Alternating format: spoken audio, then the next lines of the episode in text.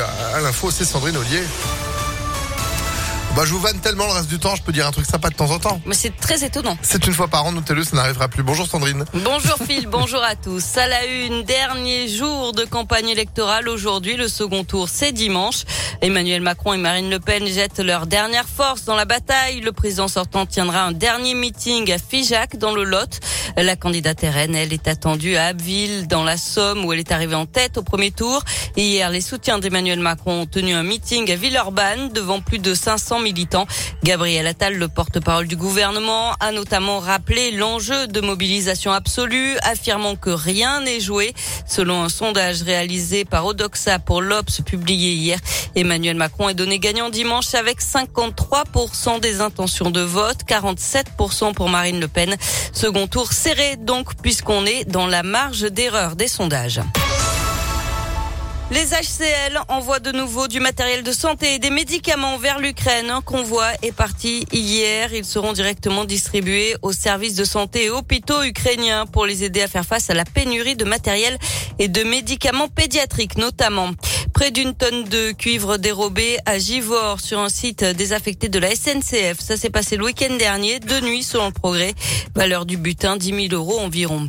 Alerte pour danger grave et imminent à l'hôpital nord-ouest de Villefranche. Deux membres de la CGT tirent la sonnette d'alarme face au manque d'effectifs et de matériel au service de soins de suite et de réadaptation avec des conséquences pour les patients, des toilettes tardives, des repas servis froids, des soins avec les kinés qui ne sont pas effectués, mais aussi des temps de pause non respectés pour les soignants. Le syndicat réclame des recrutements et du matériel pour améliorer leurs conditions de travail et la prise en charge des patients. Le monde du cinéma en deuil. On a appris hier la disparition de Jacques Perrin, acteur, producteur. Il a notamment joué dans Les Choristes. Il a aussi coproduit et co-réalisé plusieurs documentaires animaliers très remarqués euh, comme Microcosmos, le peuple de l'herbe, le peuple migrateur ou encore Océan. Jacques Perrin avait 80 ans. On passe au sport une question. L'espoir est-il encore permis? Huitième au classement. L'Olympique lyonnais a vu ses chances d'être européen se réduire considérablement après sa défaite à Brest de 1 mercredi dans une saison chaotique. L'OL a été trop irrégulier, Valentin Chenard. Oui, constat alarmant cette saison. Lyon n'a réalisé que deux toutes petites séries de victoires en Ligue 1 en battant successivement Nantes et Strasbourg dans les premières journées puis en remportant trois victoires d'affilée en début d'année. C'est tout. Comment croire alors que cet Olympique lyonnais peut réussir l'impossible en gagnant ses cinq derniers matchs, sachant que les places européennes font l'objet d'une lutte acharnée.